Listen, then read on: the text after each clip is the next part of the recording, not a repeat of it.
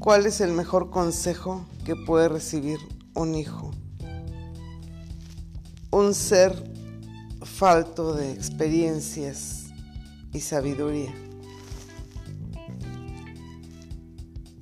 Si has seguido los consejos de tus padres, que son las personas que más te quieren para mejorar tu vida, y no los has conseguido, ¿qué esperas de los consejos de personas que ni te conocen ni les importas?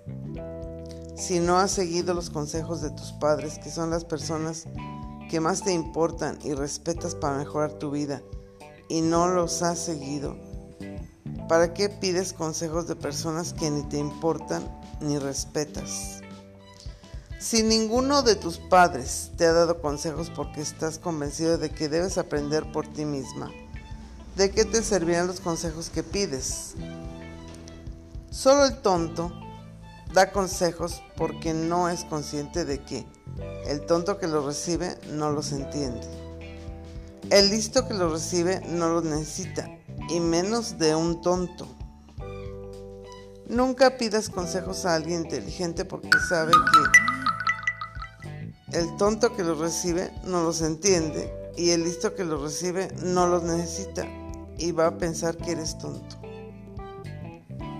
Ningún tonto es consciente de que lo es. Esta regla no tiene excepciones, ya que dichas excepciones serían consideradas listas automáticamente confirmando la regla. Todos los inteligentes dudan de su propia inteligencia al menos una vez al, y la ponen en tela de juicio. Si nunca han dudado ni se han planteado dicha posibilidad es que no son inteligentes.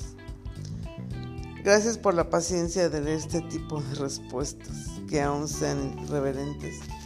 A veces dan que pensar.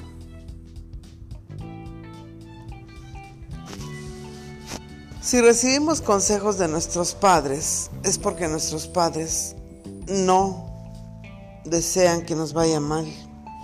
Al contrario, quieren que nos vaya bien. Si todos somos tontos a cierta edad y cometemos errores, ¿por qué no ver la experiencia en cabeza ajena? Las personas que aprenden de los errores de otros se ahorran el camino de un gran error y el tiempo sobre todo. Es importante que pongamos atención a lo que nos rodea para así seguir avanzando sin error alguno. Aunque les voy a decir una cosa, los errores también nos enseñan, son experiencias que nos ayudan a seguir y entender más la situación o el piso que pisamos.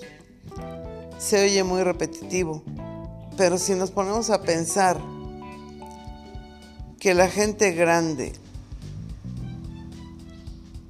que tiene una buena vida es la más indicada para dar un buen consejo. No esperes un consejo de una persona fracasada con problemas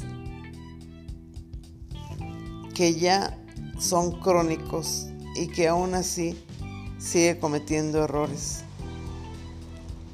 Es importante amigos escuchemos, analicemos y desechemos lo que no nos importa de lo que escuchamos.